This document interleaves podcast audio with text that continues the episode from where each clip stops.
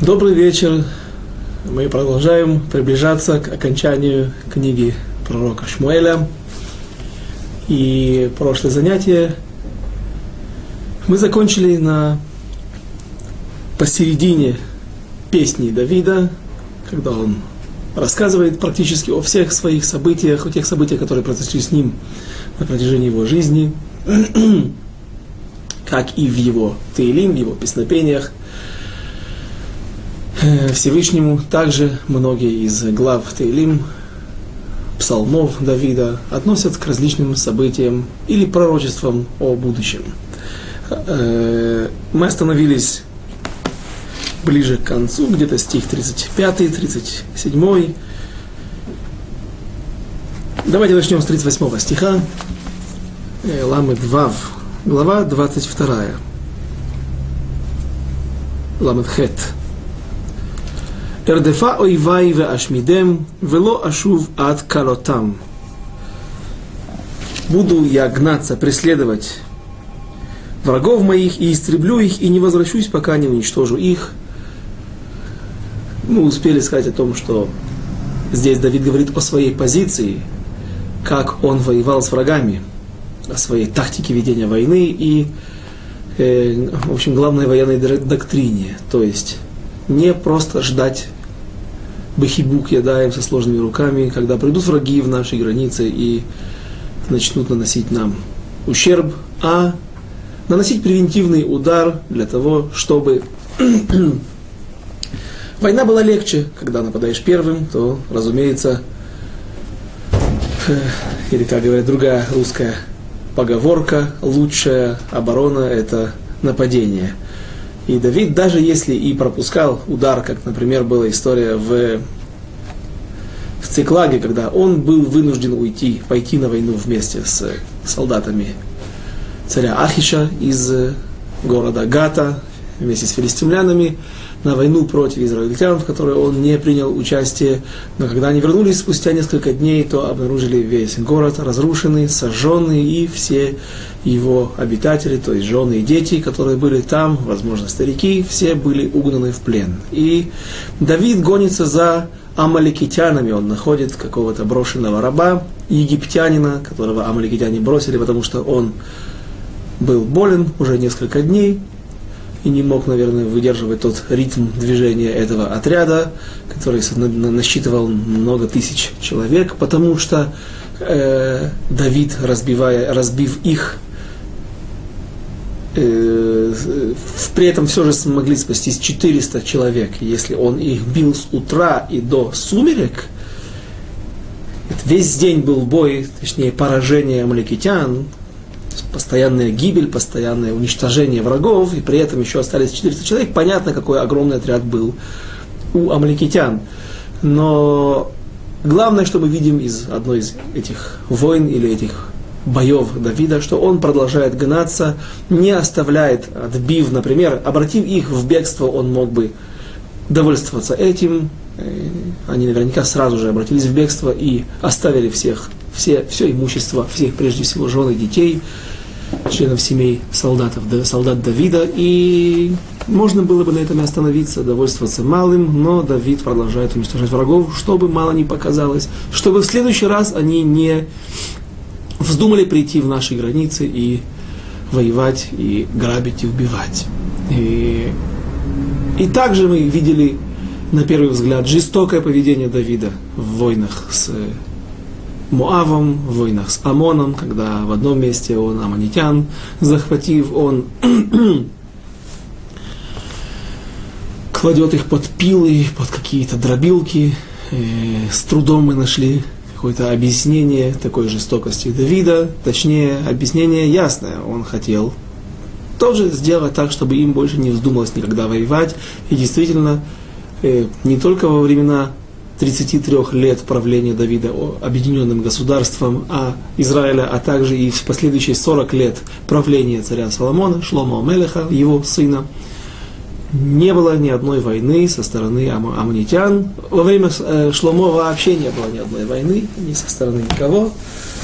И это, наверное, объясняется, можно объяснить тем, что вот Давид навел порядок и приструнил все окружающие народы близ живущие и живущие поодаль. Муавитян, как мы помним, он смерил веревкой, то есть, наверное, выстраивал какие-то их в ряды, в шеренги, и после этого отмерял какой-то веревкой, и две трети оставлял в живых, а одну треть убивал. Или наоборот, одну треть я уже могу ошибиться. Жестокость, но, наверное, были вынужденные меры. И тогда мы также объяснили, что Моавитянам он, может быть, мстил за... Моавитянам он, может быть, мстил за за то, что они уничтожили большую часть его семьи. Следующий стих, 39. Ламетет. Ваахалем, ваэм хацем, вело якумун, ваиплю тахат раглай. И я уничтожил их, и побил их, и не встанут они, и пали они под ноги мне. Стих 40. Мем. Ватазрейни хайль ламильхама, тахрия камай тахтейни я уничтожил их и побил их, и не встанут они, и пали они под ноги мне. Ты припоясал меня силы для войны, подчинил мне восставших на меня. Давид мог бы сказать, немножечко возгордиться, как известный стих звучит «койхим в ойцем йоди». То есть сила и крепость моей руки – когда человек говорит так, то это заканчивается потом плачевно, как, например, была история с э, Баргиора, который Баркохба, который сидел в Бейтаре, огромный мегаполис, который в те времена был даже больше, чем Иерусалим, огромная армия. Но когда он сказал Всевышнему, смотри, у меня есть огромная армия солдат, которых он проверял сначала э, тест для принятия в войска был такой, каждый должен был отрубить себе фалангу пальца, показав мужество и то, что он без наркоза не боится подобного проделать над собой подобный опыт, подобные увечья нанести себе, то, как доказывают свою верность или геройство э, японские мафиози сегодня – так, э, может быть, это тоже отголоски утерянных колен. Где-то в Японии говорят слово самурай, читается как шамур, то есть охраненный, отдаленный, отделенный от всех, то есть особое колено, особая каста, которая пришла издалека и поселилась там. И когда мудрецы увещевали его, сказали ему, что ты делаешь так много увечий народу Израиля, а это запрещается по Торе, если у человека есть наколка на плече, татуировка, делать ее нельзя. Но если она сделана, выводить ее тоже потом нельзя, потому что это сложный процесс, который делает э, ожоги, делает тяжелые шрамы человеку, поэтому лехабель делать себе увечья или какие-то э, медицинские проблемы запрещается. И тогда Бар, э, он э, сказал, что будет приниматься каждый в мою армию, кто сможет на скаку вырвать молодое деревце, молодой кедр э, из, из земли. И таким образом у него была огромная армия богатырей, и он мог спокойно держать оборону в своем мегаполисе. Но как только он сказал Всевышнему, что я прошу тебя, не помогай, я не прошу у тебя помощи. Я прошу тебя одного, не мешай. Помощи мне от тебя не надо как бы, на первый взгляд, облегчил Всевышнему участие в этой военной кампании. Сразу после этого гарнизон самаритян, шомроним или кутим, которые существуют в составе нескольких десятков человек и по сегодняшний день, предатели Герей Шекер, э, люди, которые прошли Гиюру, стали частью народа Израиля и в конце концов предали веру Всевышнего, и после этого, разумеется, не было им по пути с народом Израиля. Они вскрыли ворота, вышли, кажется, десятитысячный гарнизон кутиян, самаритян, вышли наружу и открыли двери римлянам, и история закончилась очень плачевно. Так вот, Давид, несмотря на то, что он действительно был великий богатырь, действительно достиг великих успехов в войне, тем не менее он приписывает все свои заслуги всегда Всевышнему. Ты Ты припоясывал меня силою для войны, подчинил мне восставших на меня. Стих 41. Мем. Алиф. В ойвай тахат ли ойрев. Месанай в ацмитем. Йису в эйн мойшия эль ашем вело анам. И врагов моих обратил ты ко мне тылом, то есть затылком. Ненавистных моих уничтожил, уничтожил их я. Э, Яков, наш пророк, праотец Яков, когда недельная глава, которая скоро будет, сейчас мы находимся в Ваигаш, следующая будет Ваихи, когда будет умирать Яков, перед смертью он будет благословить, благословлять всех своих сыновей. И у Иуды одна из самых обширных, насыщенных брахот, благословений. И одна из фраз звучит так. Э, это написано. Да, не будем открывать. Э, Ядха баорев ойвеха. Эм, рука твоя находится на затылке твоих врагов. Что имеется в виду? Некоторые комментаторы объясняют, что когда человек натягивает стрелу, то рука его, э, если это не арбалет, а обычный классический лук, то рука его правая, или та, которой он держит стрелу, натягивает тетиву, она доходит до затылка. Поэтому, когда твоя рука на затылке, то тогда ты хорошо поражаешь своих врагов, и тогда ты видишь затылок своих врагов. То есть они показывают тебе затылок, убегают от тебя. Или же попросту, попросту иначе можно объяснить, что рука твоя на затылке, то есть как бы ты, когда атакуешь врагов, они всегда бросаются в бегстве от тебя, и э, как бы ты э, гонишься, гонишь их, гонишься за ними, и поэтому всегда побеждаешь. Стих 42, продолжение этой же идеи. ייסעו ואין מושיע אל השם ולא, ולא ענם, ואשחקם כעפר ארץ, כתית חוצות, אדיקם ארכאם. Озираются они, но нет спасающего. Воззвали к Господу, но не, но не ответил Он им. И разотру их, как прах земной, стих 43. Растолку их, как грязь уличную, и стопчу их. Возможно, возможно, здесь говорится о, о врагах и Почему помина... Понятно, что здесь говорится о врагах, но возможно говорится и о, о... Давид пророчествует о периоде, когда евреи будут находиться под гнетом, под владением селевкидов, э, в общем-то называют, что это Греция, пусть это и было северное, э, какое-то северное царство на территории современной Сирии.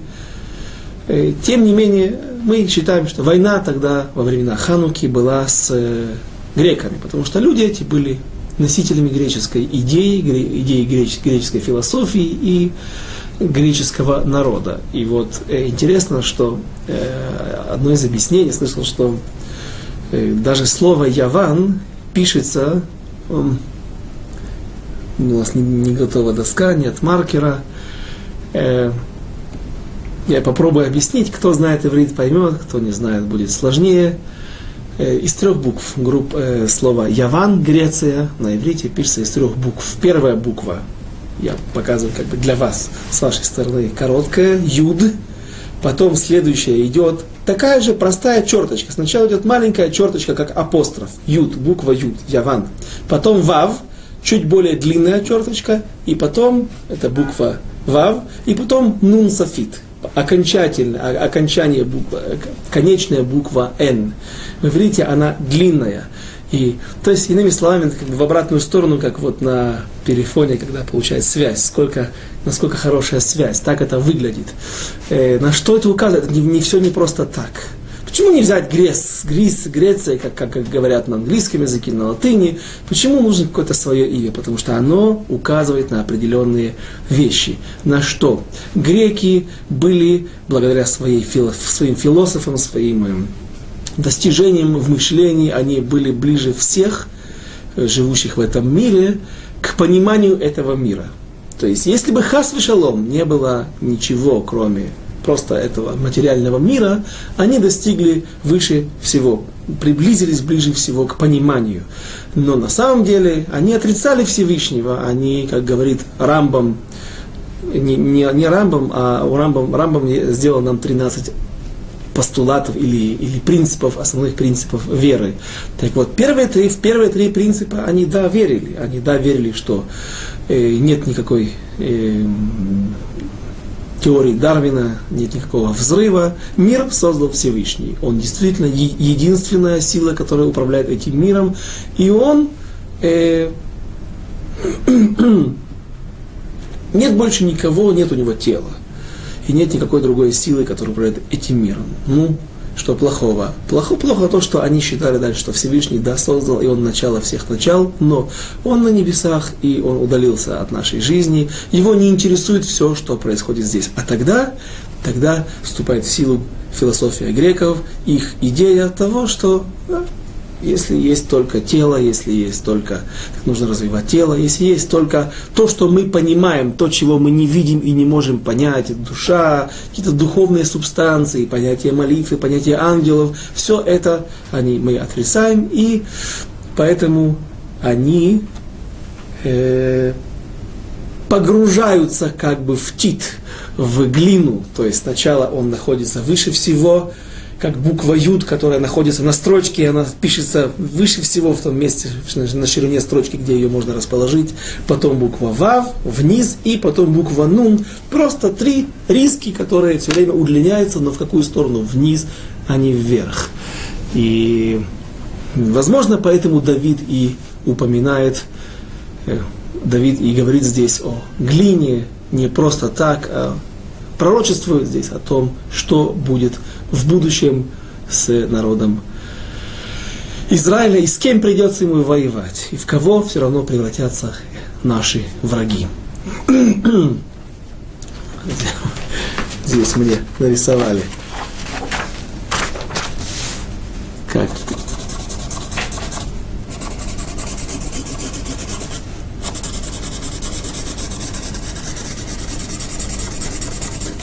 Вот. Яван – это и есть написание слова Греция на, или греки на и то, что они были очень близки к поня... выше всех в этом мире, среди всех философий, среди всех э, идей, ближе были, были очень близки к пониманию, указывает то, что Тион слово пишется так. Если добавить букву Ц, цадик, впереди это будет Цион. Только одна буква. Добавить Всевышнего, добавить, и уже получается Цион, то есть гора Сион, на которой стоял храм, где была связь со Всевышним.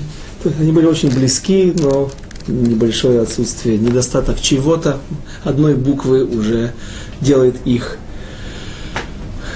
врагами Торы, врагами Всевышнего, врагами народа Израиля. Но это только как идея, возможно, что здесь говорится об этом. Стих 44. Мем Далет. Ватафлитейни, ватефальтейни, меривай, ами тишмерейни лерош гоим, ам лоядати явдани, ты избавил меня от мятежников из народа моего, ты сохранил меня, чтобы быть мне главой народов. Каждый, наверное, сразу улыбнулся или не улыбнулся, а как бы, а, кивнул, конечно же, мы чувствуем, о чем говорит э, Давид. Сначала он говорит прежде всего о внешних врагах, а потом и говорит о внутренних врагах, которых, к сожалению, у Давида, в которых не было недостатка. Это прежде всего царь Шауль, который его преследовал, и за это Давида упрекают, когда он в начале царя Шауля перечисляет вместе со всеми основными его внешними врагами, врагами народа Израиля Всевышнего. Но здесь, конечно же, уже можно перечислить, когда только список предназначен для внутренних врагов. Это, конечно же, Шауль, к сожалению.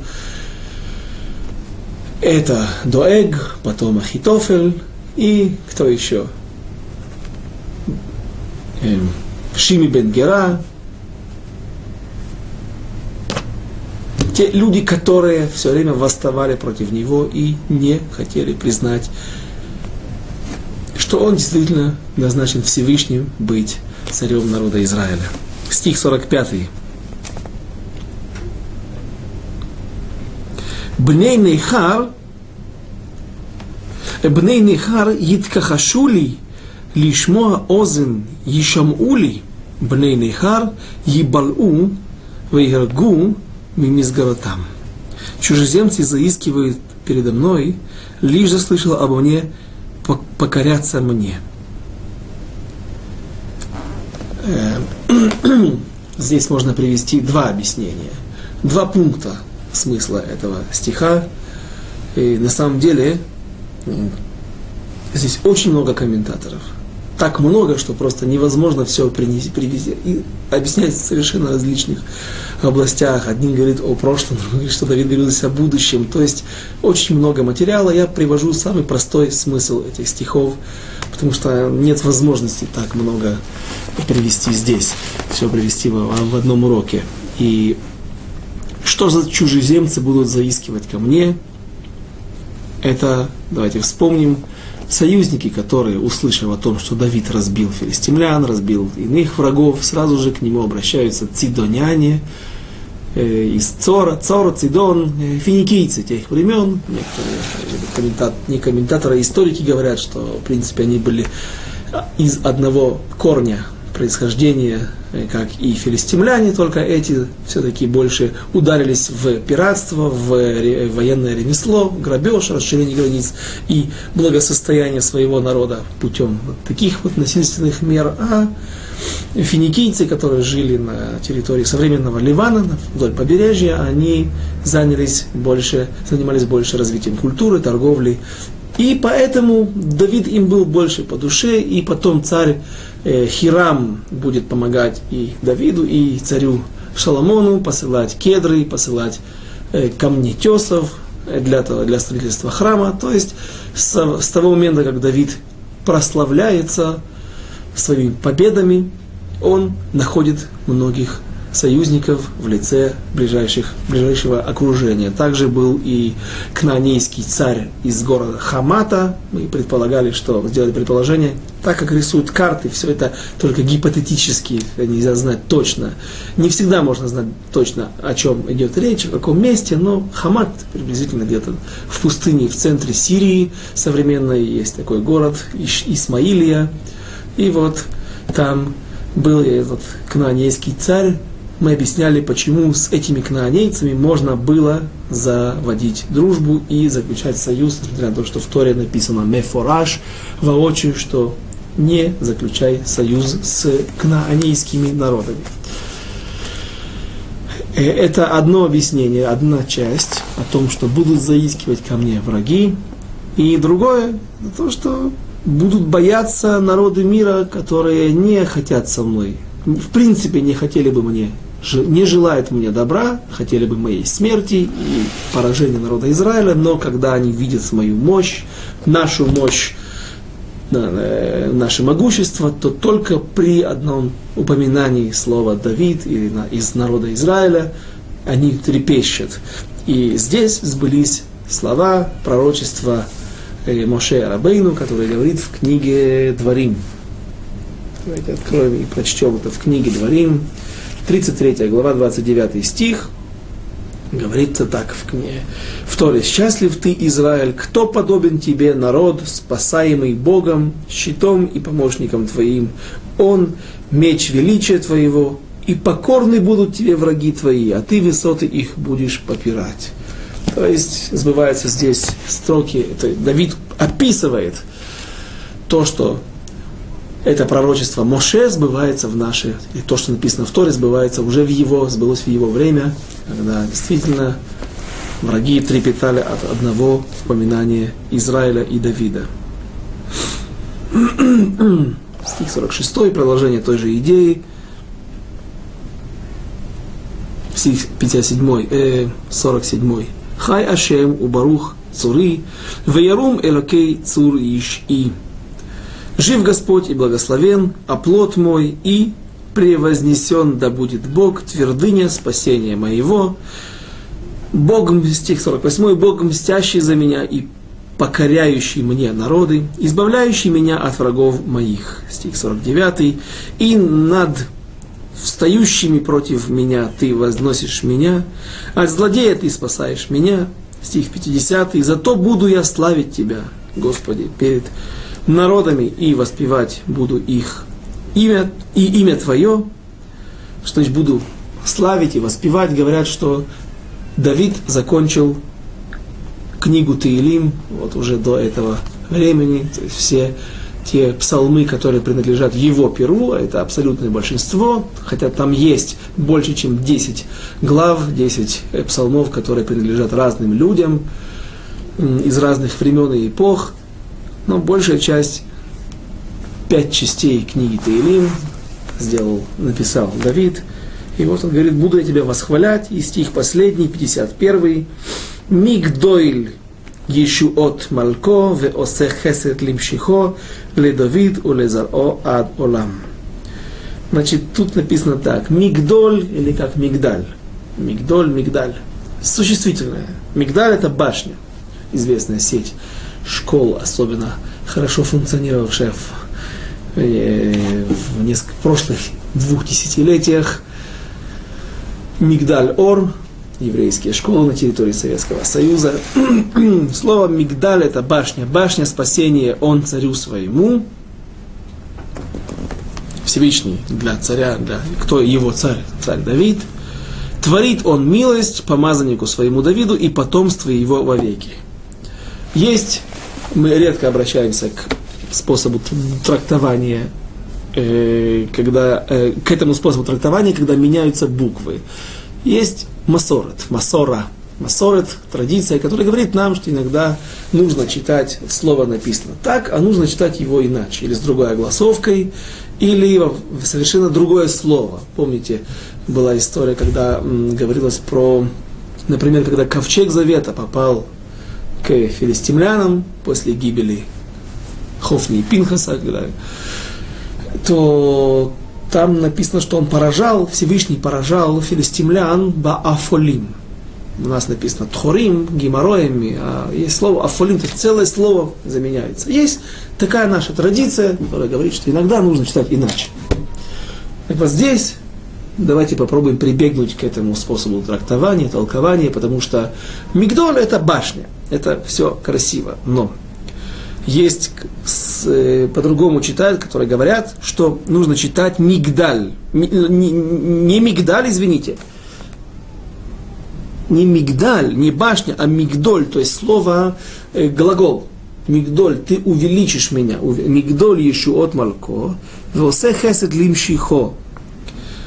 Э, то есть Всевышний, он продолжает восхвалять Всевышнего и говорит о нем, что он дает, приводит нам избавление, но каким путем? Путем постепенного увеличения. То есть оно приближается не сразу, как Давид иногда пишет в других местах, что избавление твое подобно как Афиким Банегея, как потоки, которые в, в, на юге страны, в Негеве, в пустыне, которые в течение всего года, на протяжении всего года являются собой просто вади, высохшее русло, но вдруг, когда идут дожди, они переполняются и даже могут угрожать человеческим жизням. Так вот так вот они, такое изменение иногда бывает, так ты вносишь, когда и, и при, при, привносишь избавление, когда кажется, что все уже, все шансы исчерпаны.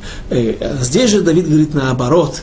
Есть еще одно славное проявление воли Всевышнего, когда Он, как Он приводит нам избавление, это как утренняя заря, которая восходит постепенно. То есть нужно ждать. Не, не всегда нужно просить и стремиться к резкому избавлению. Иногда ситуация процесс весь избавления растягивается на долгое время, как утренняя заря, что сначала мы видим, не видим вообще солнца, а только лучи, благодаря преломлению, эм, явлению преломления света, лучи выглядывают к нам из-за края земли, и потом по нарастающей, медленно-медленно, на протяжении часа, какого-то времени, солнце появляется, и потом оно только к обеду будет находиться в своем зените, так и твое избавление Всевышний тоже бывает вот таким образом. И И последние слова его песнопения. Творит он милость помазаннику своему Давиду и потомству его вовеки, чтобы можно, что, что можно отсюда вы почерпнуть, что Давид говорит о том, что ему пообещал Всевышний, даже если его потомство отойдет от соблюдения Торы, отойдет от соблюдения законов, или же не абсолютное тотальное отхождение от законов, но просто какие-то прегрешения серьезные, менее серьезные. Если же такие, таковые будут на протяжении будущих поколениях у потомков Давида и Шломо, у его царей иудейских, тем не менее, они останутся всегда у руля власти, то есть то, чего, то обещание, которое дается Давиду, не было у царя Шауля. Он, если бы остался праведным, если бы выдержал и вышел с честью из всех тех испытаний, в которые он попал за свои два-два с половиной правления, два с половиной года правления, то с ним было бы все хорошо, то есть он смог бы унаследовать свой престол – Йонатану, Егонатану и так далее. То есть они остались бы царями. Мы уже, наверное, два или три раза объясняли в различных ситуациях, в различных местах э, вопрос Кушия, который возникает у Рамбана, когда он говорит, а как же так, ведь обещано, что все же не, да не отстранится скипетр от Иуды, царская власть принадлежит Иуде. Говорит Рамбан в одном из своих объяснений, что было бы, наверное, какое-то параллельное правление. Как, например, сегодня в Израиле есть премьер-министр, который фактически является э, главой страны, и у него вся власть, у его, он стоит у руля власти, а есть президент, который тоже важный человек, но он носит какой-то более иной характер, ездит на совершенно другие конференции, другие сходки политические, менее политические, а более какие-то э, связанные с, с дружбой, с миром, не знаю, в общем, э, отвечает больше за имидж государства Израиль.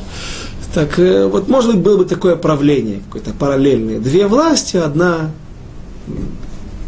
Или же, или же другое объяснение, что он мог бы править над, может быть, цари от Бениамина правили бы над сыновьями Йосефа, то есть Бениамин, Минаше и Ифраим, три колена, которые Минаше и Ефраим это два сына Йосефа, а иуде, иудейские цари правили бы э, всеми другими оставшимися коленами. Как бы там ни было, у Давида есть опция иная. Настолько он смог достичь высокого уровня и достичь зас, э, высоких заслуг у Всевышнего, что ему Всевышний обещает, что, как там звучит стих,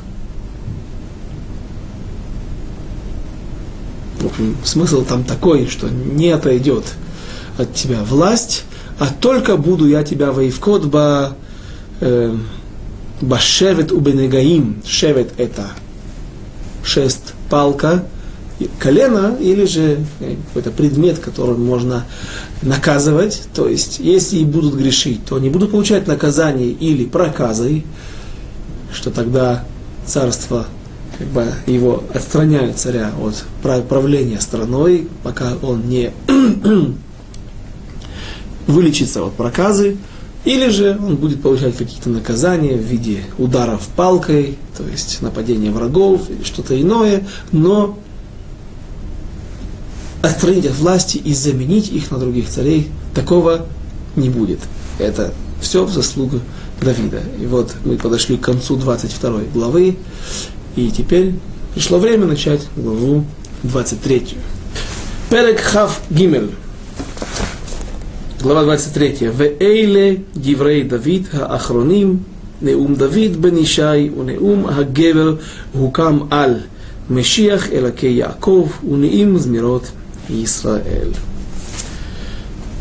Глава также начинается 23 с пророчества пусть это и не песнопение, но какие-то слова Давида. Причем какие слова?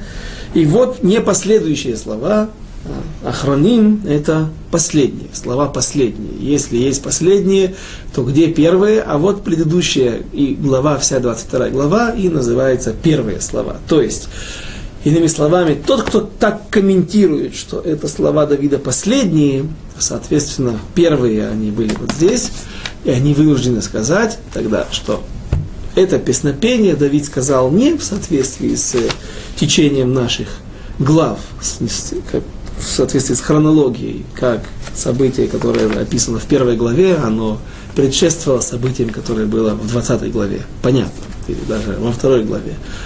А есть люди, которые, есть комментаторы, которые говорят, что песня Давида была написана в самом начале его карьеры. Точнее, не в самом начале, а когда он воцарился в Иерусалиме, когда он победил филистимлян, когда он победил амунитян, муавитян, покорил Эйдом,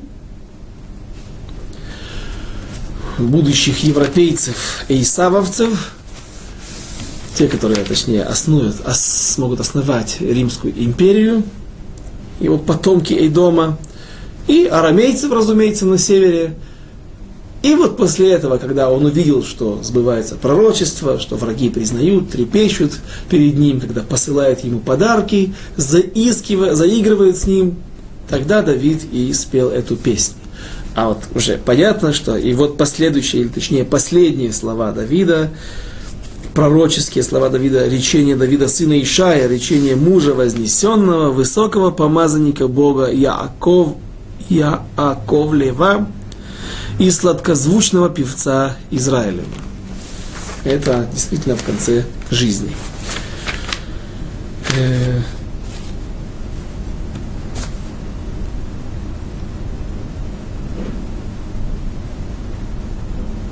Зачем нужно говорить, что это последние слова? Ну, мы и так, наверное, поняли бы, что это было в конце жизни. Говорят так, наши мудрецы. Как первые слова без греха, так и последние слова без греха. Иными словами, намек на то, что Давид, Давид намекает нам на то, что Всевышний открылся ему в, в пророчестве и сказал, что тебе грех с Батшевой прощается. То есть он полностью искуплен, как его признанием своего греха в самом начале, когда его увещевает Натанави, так и реками крови, которые были пролиты потом в его доме, его детьми, сыновьями, в борьбе за, в междуусобной борьбе за трон, э, и все прочие истории Амнон, с Тамар, Авшалом с Амноном, Авшалом с Давидом, и все это стало причиной того, что в конце концов Давиду было сообщено, что действительно ему все прощено. То есть нет у него, за ним нет хвостов, нет грехов. И на иврите, если прочесть слова, которые мы прочли, тут написано так.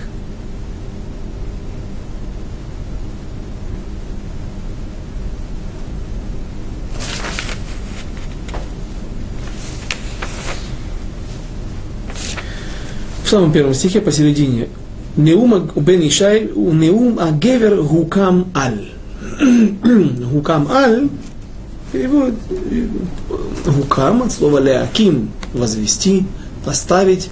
Укам аль, поставленному, как бы аль это выше всего. Аль, аль, аль машу, наш на чем-то. Над всеми главой народа Израиля.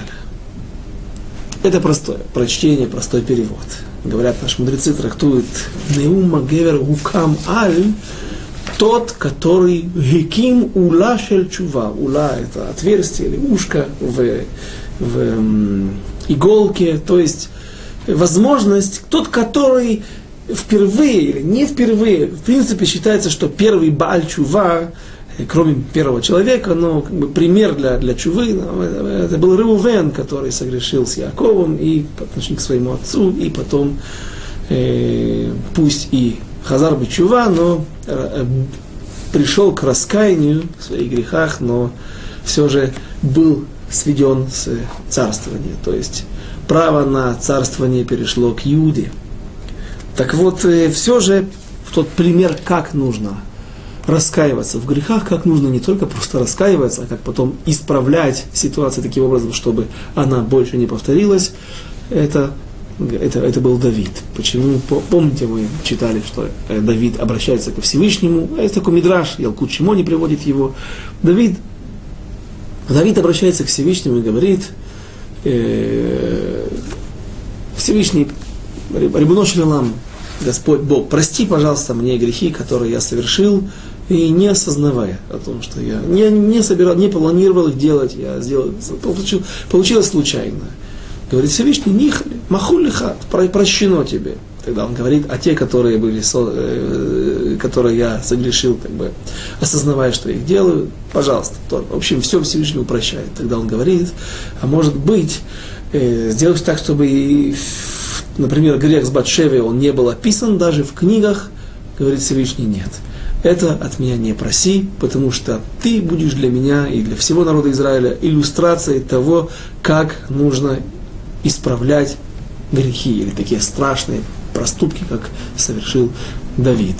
И Гукам Аль Нума Гевер, вот слова того человека, который, э, в принципе, стал примером, эталоном того, как нужно совершать чуву, раскаяние или, как точный перевод, не хазараби чува, возврат к ответу. Чува это также ответ. А хазараби чува имеется в виду возврат к Э, в начальную точку. Потому что нет такого еврея, который родился грешником, нет такого человека, который родился грешником, а когда-то мы все были праведниками в самом начале, она была чистая душа, и поэтому лахзор бичува вернуться к, в тот, и сделать еще виток и вернуться обратно к той же исходной точке, когда ситуация была намного лучше, чем та, в которой мы находимся тут кто-то находится сейчас. Дальше. Стих второй.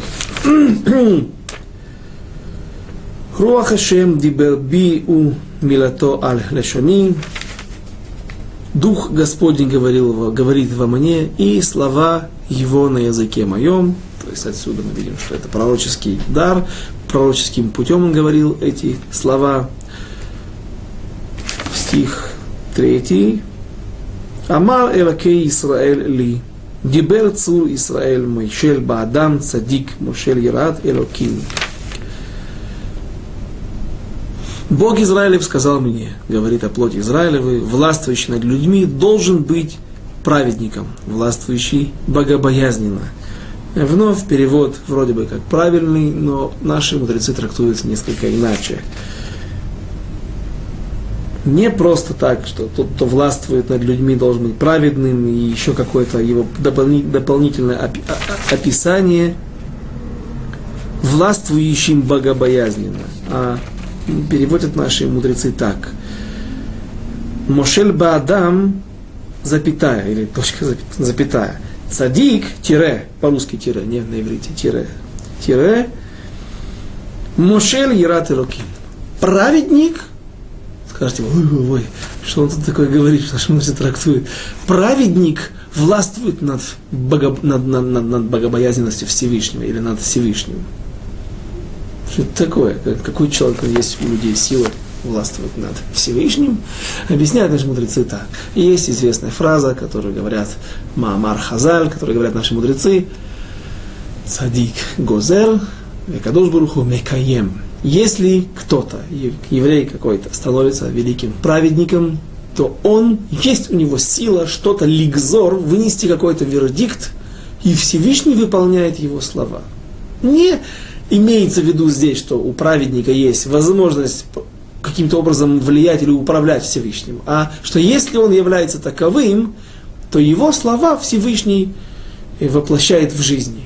И вспоминается, когда я услышал эту фразу, один из чуть ли не первый раз в своей жизни, когда еще учился в Москве, в Ешеват Торат Хаим, больше чем 10 лет назад, и Рав Ицхак Зильбер, рассказ Зихроно Зехар Цадик Левраха, объяснял нам, рассказывал нам о том, как он сидел в лагере, где-то в Чувашии или в Мордовии, там на Урале, и собрал вокруг, продолжал. Цадик всегда, праведник вокруг, него всегда э, произрастает, разрастается благословение, и он продолжал даже в таких жутких условиях соблюдать практически всю Тору, все законы, и продолжал приближать людей даже в той ситуации. Различных коммунистов, воинствующих, из союза воинствующих безбожников, которые так довоевались с Богом, что оказались в тюрьме, брошенные, в общем, все люди, которые были брошены Сталиным в темницу, в лагерь. И вот сидела группа из нескольких евреев, И они изучали какую-то главу или говорили о выходе из Египта, о том, что нужно вернуться в землю Израиля, и вдруг один вскочил на ноги, говоря и, и о пророчествах о том, что земля Израиля дана народу Израиля, и что, несмотря на различные перипетии, которые будут на протяжении истории, народ Израиля все же вернется в свою землю и будет благополучный конец. И вот один вскочил в гневе и сказал ему, что ты такое говоришь? Что ты... Что, да, да, ну, давай сначала представим про, про, ситуацию и, и в легкой форме. Допустим, завтра Сталин всем разрешит, Сталин и Махшмо э, разрешит нам э, выехать в Израиль. Ну, кто поедет? Ты поедешь по, эту подмандатную Палестину.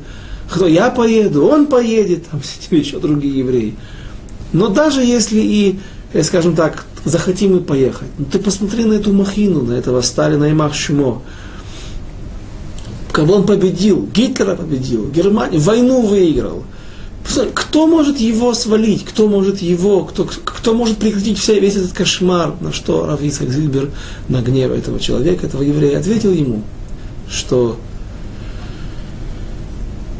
Басар Ведам если есть человек, который представляет собой, в конце концов, только тот наротик, тот футляр, в который вложена душа, то есть басар ведам, кровь и плоть, Всевышний может в любой момент прекратить его существование, остановить его влияние, пагубное или страшное влияние на нас, на человечество, на людей, на окружающую среду. Но тот не хотел слушать, все же в гневе ушел и бросил все. Но на утро вдруг он начал, он услышал, что он ищет права Ицака Зильбера, Зихоно Ливраха, и прибежав к нему, он был очень взволнован и сказал, передали, есть какие-то слухи, что сегодня утром или сегодня ночью у Сталина был приступ, и сейчас он лежит парализованный. И, как известно, через какое-то время, небольшое время, он как говорил Равицхак Зильбер, не скончался, слишком красивое слово для этого негодяя, для этот подонок. И помер, говорит, что ну, в общем, больше не было этого влияния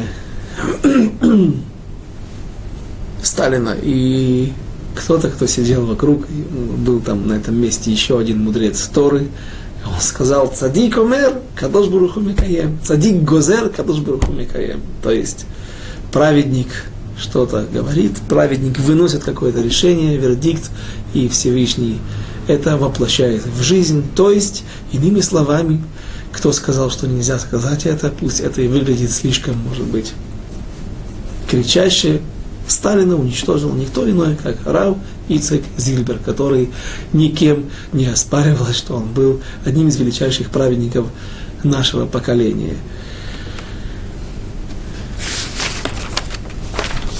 Дальше.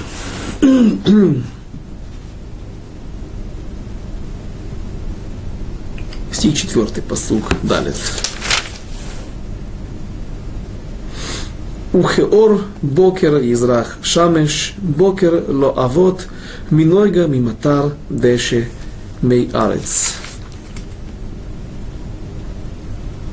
И если при свете ут утра, когда засияет солнце, встает утро безоблачное, и трава из земли, от света и от дождя, стих 5,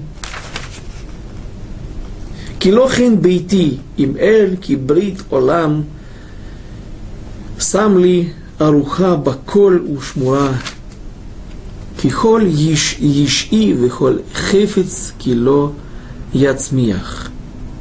А негодяи, они все как отброшены, э, то не таков, как трава, дом мой у Бога, ибо вечный союз заключил он со мною вновь, я думаю, это повторение того пророчества, которое он говорил в начале Э, в своей песне э, слова первые о том, что Всевышний навечно заключил союз с Давидом, и э, что бы ни делали его потомки, будь они праведные или не очень праведные, не всегда праведные, тем не менее, цари Израиля единственные истины только потомки Давида и Шломо. Во всем упорядоченный и хранимый, ибо всякое спасение мое и всякое желание, не он ли взрастит, стих 6. Ублия аль кикот мунад кулахем кило веят якаху. А негодяи, они все как отброшенные тернии, которого, которого рукою не берут. Стих 7. В иш егабаhem емале барзель, в эц ханит уваэш саров, езарфу башават, башавет, башевет. А кто хочет тронуть их, должен вооружиться железом и древком копья, и огнем да сожжены они будут на месте.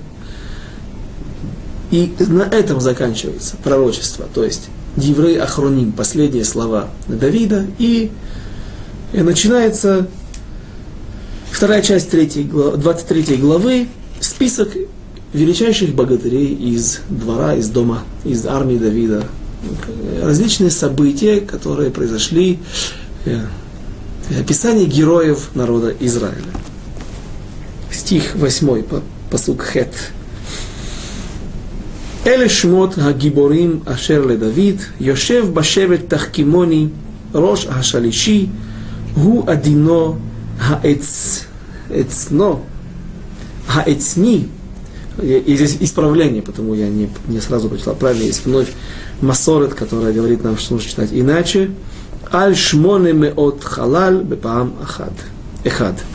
Из всех богатырей, которые перечисляются в народе Израиля, которые жили во времена Давида, первый, конечно же, из них Давид. Стих 8. Вот имена храбрецов, которые были у Давида, заседавший в совете мудрецов главный из трех.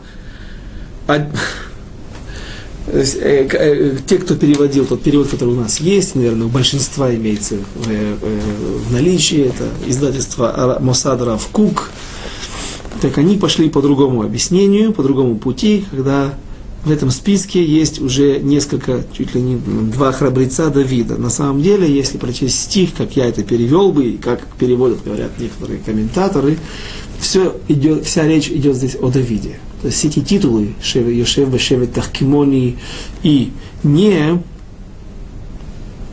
одино эцниянин, а это одино от слова один, нежный или ранимый, а эцниянин от слова эц, то есть Интересно, что трактуют наши мудрецы. Все по порядку. Прежде всего, Давид, Йошев бешевет тахкимони. Шевет – это колено или какая-то группа. Тахкимони от слова хохме, хахма, мудрость. Шевет тахкимони в месте, где сидят мудрецы. Глава Сангедрина. Отсюда уточняют наши мудрецы, пусть это не написано, не написано воочию, а это только трактование. Тем не менее, говорят наши мудрецы, Давид сидел во главе Сангедрина. В какие-то времена у него были моменты, когда его, э, когда были кто-то больше, чем он в Торе, но, наверное, какой-то момент, когда, например, я думаю, умер его ученик Ира Яири, тогда Давид мог возглавить Сангедрин. Дальше. Что же это за одино циянин? Одино от слова один, нежный, ранимый, хрупкий, с другой стороны, этиянин как эц. И говорят наши мудрецы, это также мы упоминали, ну, что есть мидраж, который говорит, что Давид, когда он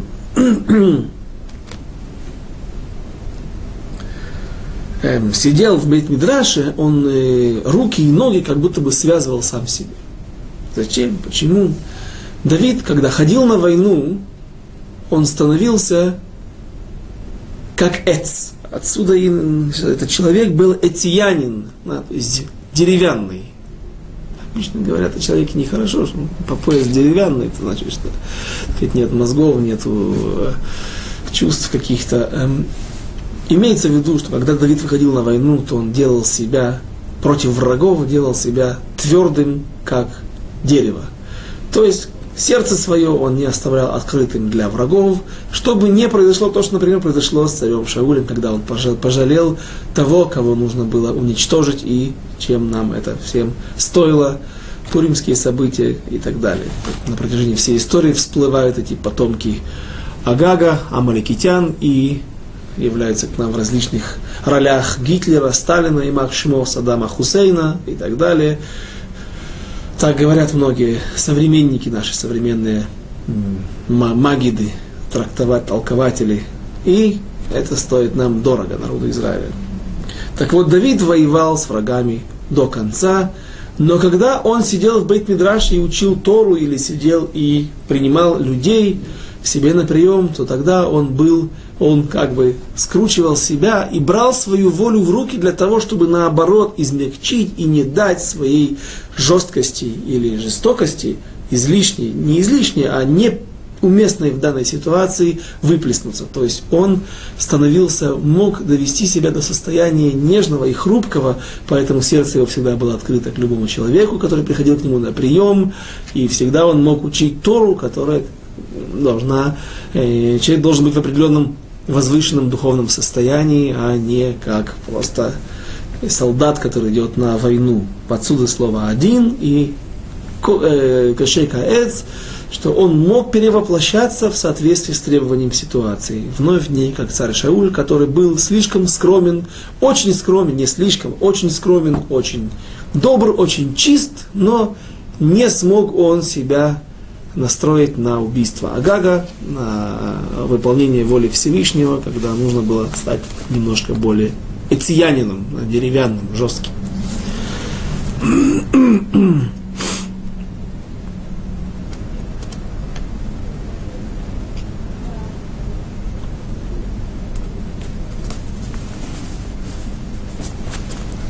Теперь, здесь написано э, э, э, Рош, Рош Ашалишим, глава трех. Глава не троицы, а глава над троицей. Шалишим, слово шалош, три. Что, о чем идет речь, э, говорит Мидраш, что Давид был впереди идет в будущем мире, он идет на небесах, там где, там, где находятся души, там, где находится истинное, нормальное положение наших еврейских душ, Давид находится впереди, перед праотцами, Авраамом, Исхаком и Яковом. Как же так? Ведь они, ну, не может быть, что Давид был во всех аспектах лучше, чем они. Как правило, идет по вниз все. Сверху вниз движется. Моше был больше, чем Давид, Моше был меньше, чем Яаков и так далее. Что же произошло здесь? Почему вдруг Давид находится там, так написано в Мидраше? выше впереди всех, всей троицы. И говорит Мидраш такую историю, что Всевышний дает кос, э, ста, кубок для благословения на, на, на, на, на, на вино. Э, Аврааму Авраам говорит, я не могу благословить. Я не все исправил, я не достиг идеала, я не, не достиг совершенства, ибо вот из меня вышел Ишмаэль, получился такой не очень хороший человек – пусть и не служитель, а и, и но бандит. Знакомый хорошо да, нашими братьями двоюродными. И э, тогда передают стакан, кубок с вином для благословения Ицхаку. Ицхак говорит, из меня произошел Ишмаэль.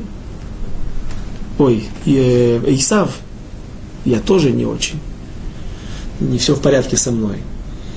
Хорошо, тогда то есть вышел какой-то шлак из меня. Видно, что я не, не, не рафинировал, не очистил себя до конца. Тогда передают Якову. Ну, у Якова все сыновья были праведные.